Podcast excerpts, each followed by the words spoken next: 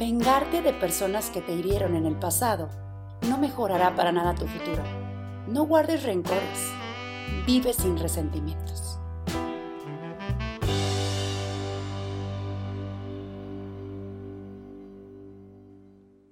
Ya llegaste. Quédate un rato con nosotros. Hablaremos de lo que todos piensan y nadie dice. De lo que muchos sienten y de lo que todos viven. Esto y mucho más. Un espacio para todos con Marcela Mistral, la musa en vivo.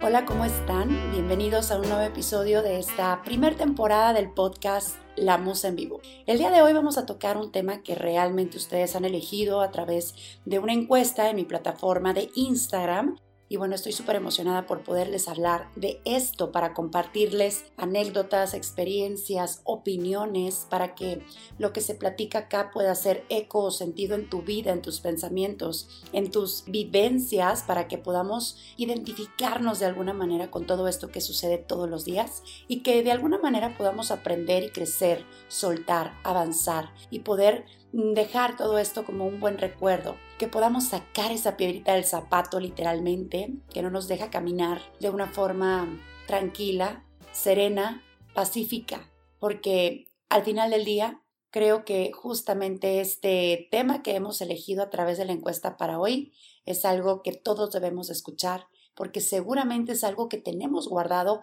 en nuestro interior, aunque no lo podamos o no lo queramos reconocer. Eso es un tema del que todos tenemos algo que decir, pero que evadimos para no hablar, y es el rencor. Y bueno, creo que todos en algún momento de nuestra vida hemos sido rencorosos. A veces esto surge como algo natural, quizá no tiene un trasfondo negativo o un trasfondo premeditado, porque bueno, a veces podemos quizá desde muy temprana edad, desde muy pequeñitos, empezar a experimentar todas estas emociones y sentimientos que pueden convertirse en un récord crónico o agudo o muy, muy, muy arraigado, que con los años se transforma en otro tipo de situaciones. Pero bueno, el rencor probablemente pudiera ser ese sentimiento de una herida, algo que te lastimó, algo que te rompió la expectativa, la ilusión, algo que probablemente te dejó un sabor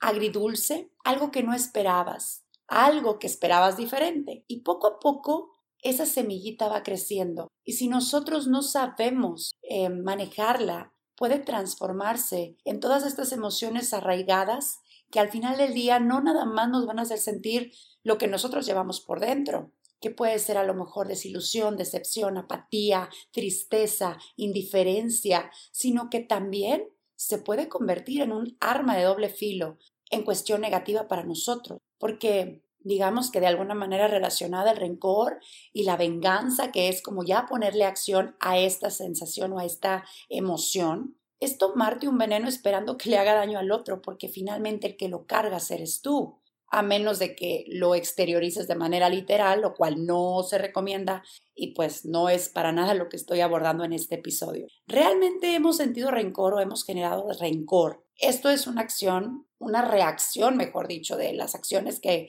pues, como te mencionaba, las personas hacen en nuestro eh, entorno, en nuestra contra o en contra de alguien que amamos. Cuando se fractura este amor esta sensación, este mm, pasillo al que le llamamos eh, amor, sentimiento, sensibilidad, emociones, todo esto que podemos nosotros percibir como una agresión, poco a poco va generando el rencor. No es para nada recomendable traducirlo o canalizarlo y aliviarlo a través de una manera de agresión para los demás, de ninguna manera, aunque lamentablemente muchas ocasiones lo hacemos de esta forma. Qué bonito sería que las cosas negativas que tenemos en nuestras emociones o en nuestros sentimientos pudiéramos canalizarlas todo el tiempo en algo positivo, que lo pudiéramos transformar, que lo pudiéramos llevar a cabo a través de nuestras aficiones, de nuestros gustos, de nuestros hobbies, de nuestros pasatiempos. A lo mejor si tú dices, bueno, quizá no tengo un pasatiempo definido, pero bueno, de hacer ejercicio, de cocinar, de hacer bien a otros y, y realmente dar lo que nosotros sí llevamos por dentro. Ahora, te quiero hacer un paréntesis en esta charla porque finalmente te aseguro que en ocasiones hay personas que sí están conscientes del daño que pueden causar, pero hay gente que es presa incluso de su propio pensamiento, de su propia forma de creer, de su propia forma de vivir, de su propia educación infantil y realmente no se dan cuenta del daño que pudieran estar ocasionando de manera indirecta o de manera colateral a terceros, porque finalmente cada cabeza es un mundo. Entonces a veces nosotros podemos estar gestando rencor o podemos estar cultivando toda esta forma de vivir a través del rencor y a lo mejor no era necesario. Con una plática, con una disculpa, con una aclaración, con una liberación a tiempo, nosotros podríamos ser diferentes. ¿Realmente te has dado cuenta que algunas veces conoces a una persona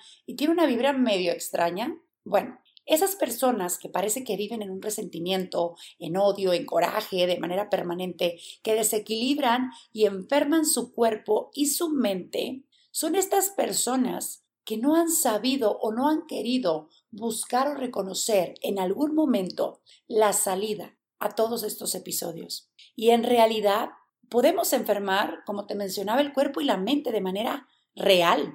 El rencor puede tener varios orígenes y razones. Algún insulto, abuso de confianza, engaños, ofensas, maltratos, el rencor se va acumulando hasta que finalmente se convierte en un deseo de venganza que crece y crece hasta el punto que empieza a resultar insoportable. Y te lo menciono de la siguiente forma y reitero, es como tomarte un veneno y esperar que le haga daño al otro. Ahora, existe este rencor que te digo, podríamos transformarlo de una manera positiva, a mi parecer, y decir, te voy a poner un ejemplo, nadie creía en mí, vamos a crear este escenario y vamos a hablar de Marcela Mistral, la musa.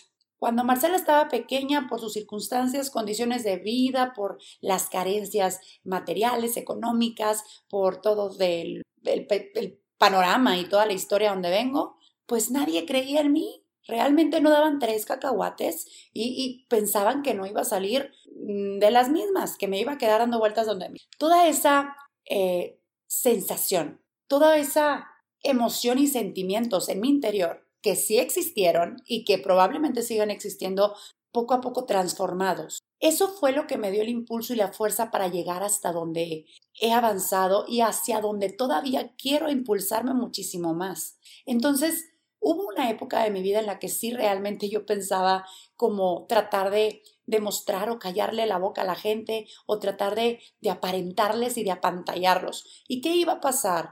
Cuando yo llegara a ese punto en el que podía demostrarle a los demás que yo era valiosa y que yo apostaba por mí para llegar a donde yo quisiera, en el sentido que yo quisiera, y finalmente no lograra cubrir la expectativa de alguien más. Entonces mi rencor no habría sido utilizado de una forma positiva, al contrario. Entonces toda esa fuerza la utilicé para concentrarme, disciplinarme, ser entusiasta, incluso ante las malas circunstancias. Y no te voy a decir que con toda la preparación mental, emocional, entrenamientos y cursos y coachings y, certificaciones y todas las cosas que puedo, he podido aprender o que he podido vivir y experimentar y que seguramente tú también, eso no significa que vamos a dejar de ser seres humanos, ni que nos vamos a convertir en marcianos o extraterrestres, porque después la gente también tiende a señalar el hecho de tu preparación y te ponen a prueba en el sentido de, oye, pero si tú eres tan preparado emocionalmente y psicológicamente, como que ¿por qué sigues teniendo estos defectos y estas fallas?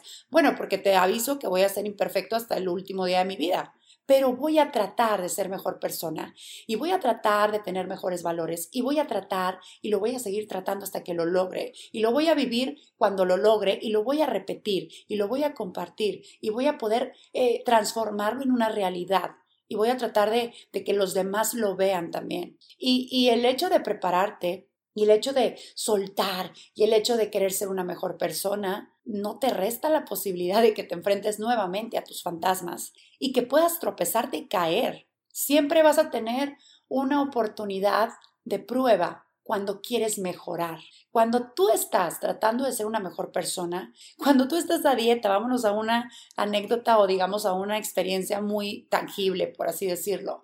Em, si tú estás a dieta, ¿a poco no se te antoja comer de todo? Bueno, es lo mismo en la preparación emocional, sentimental, psicológica, etc. cuando tú estás tratando de ser mejor persona, vienen las ocasiones y las pruebas para ver si es cierto. Y a veces caemos, a veces reincidimos, a veces eh, eh, avanzamos y, y es de esta manera como nosotros vamos probando nuestra capacidad de crecimiento y de mejorar. Realmente vamos a internarnos en este tema que realmente creo que es mm, no es tan complicado ni es tan profundo, pero en realidad es tan sutil que podemos estar envueltos si no nos damos cuenta. Y bueno, Primero vamos a ver cómo se da. Es muy importante saber que el rencor requiere experiencias previas de ira con la misma persona que nos ha ofendido. Realmente solemos adoptar comportamientos que van incluso en contra de nuestra verdadera personalidad. Vivimos intentando seguir nuestros propios patrones de conducta aún y cuando sean los mismos patrones de los demás o a veces vamos en contra cuando no realmente es nada parecido a lo que los demás profesan. Hay una fábula que realmente me gusta mucho y me llama la atención y ejemplifica de una manera súper ideal para este momento lo que es el rencor y cómo lo viven las personas y se las quiero compartir en este espacio.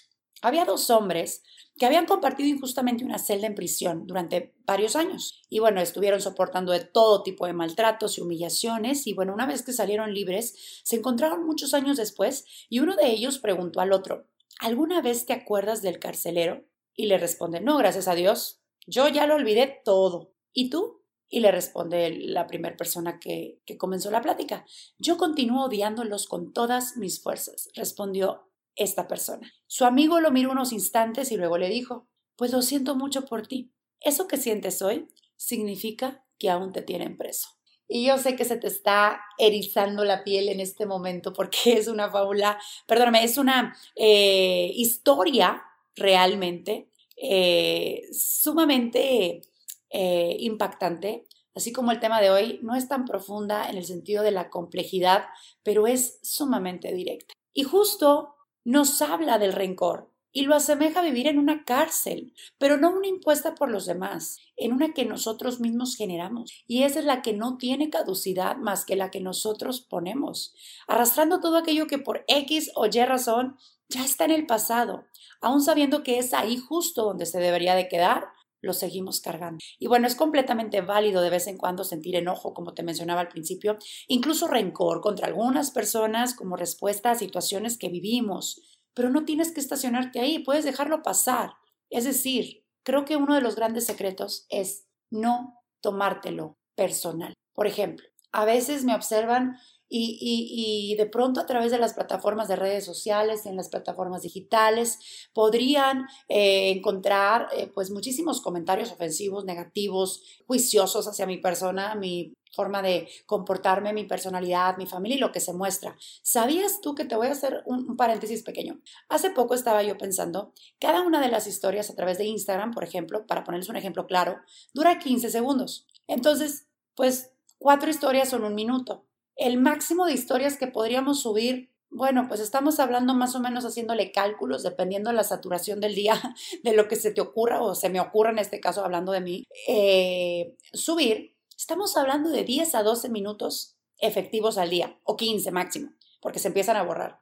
¿Te imaginas tú poder juzgar a una persona por observar 15 minutos de su vida? Y sin embargo hay gente que lo hace. ¿Y sabes cuál ha sido uno de los secretos que yo he podido aplicar para no derrumbarme en el sentido del juicio de las personas y de las opiniones, sino querer transformarme para darle gusto a todas las personas? Claro que sí tengo la oportunidad y la apertura de recibir críticas que me van a ayudar a mejorar, pero soy tan especialista a través de los años en detectar la destrucción en las palabras de la gente. Entonces, una de las cosas es no tomártelo personal. Eso que tú dices habla más de ti que de mí, porque habla de lo que tú crees, piensas, conoces y sabes en tu cabeza, en tu experiencia y en tu vida.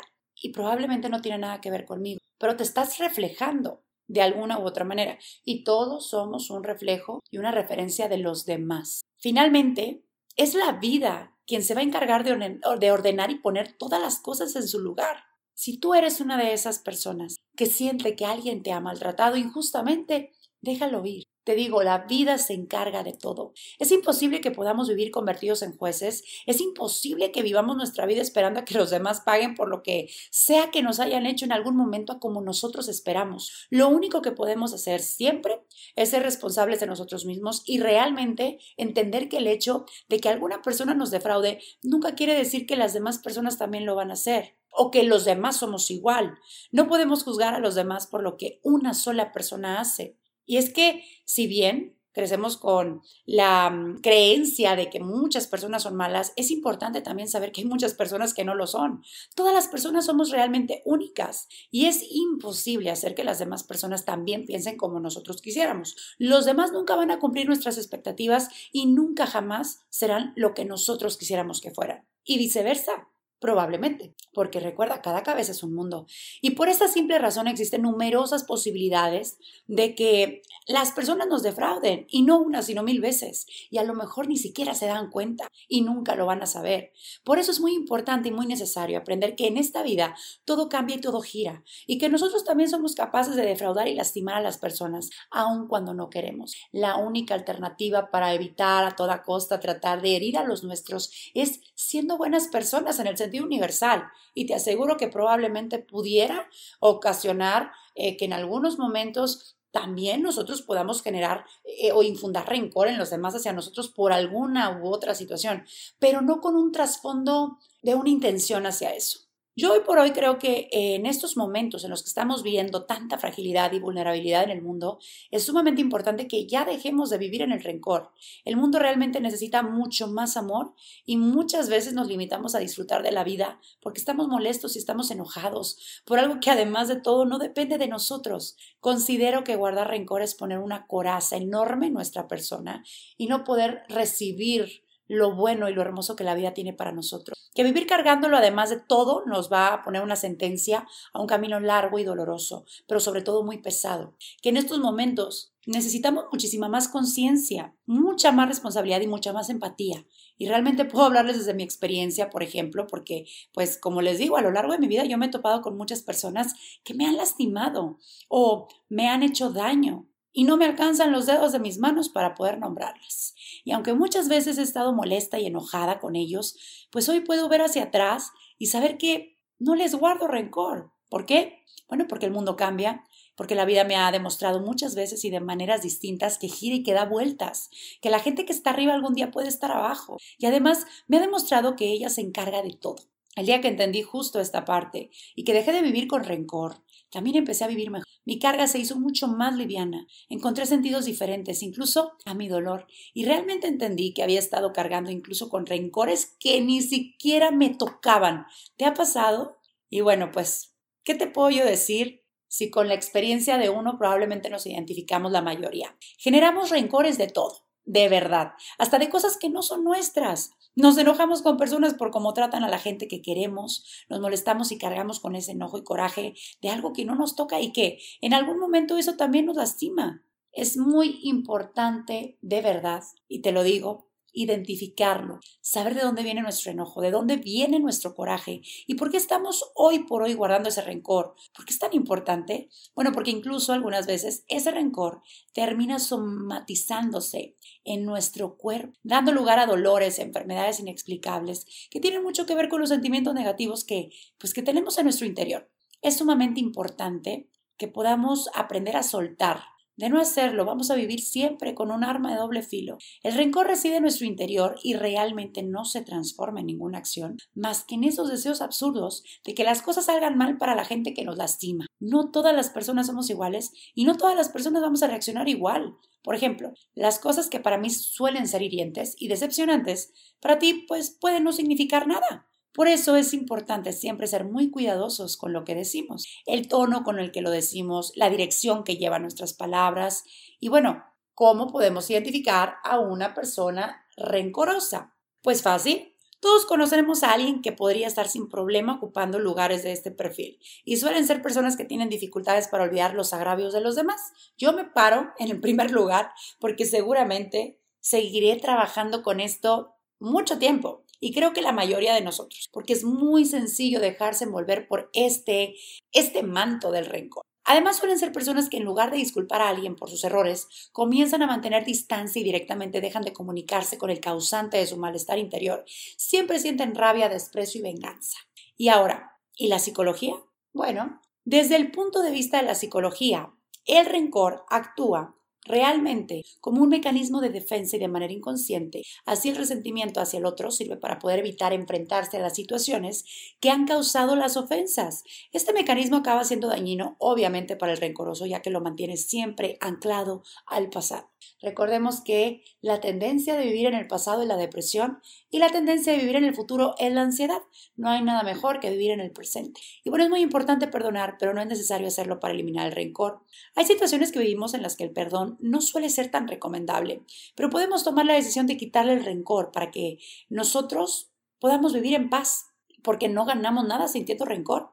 ¿A quién beneficia esto? Ponte a pensar. Y bueno, ¿cómo lo podemos manejar? Siempre he sentido que si nos seguimos haciendo preguntas que no tienen respuesta, si vivimos indagando sin parar en los porqués, en lo injusto, en los errores, no vamos a acabar en esas cosas que nosotros no cometimos y en las faltas que han cometido con nosotros otras personas. Realmente no vamos a acabar nunca de sentir ese rencor.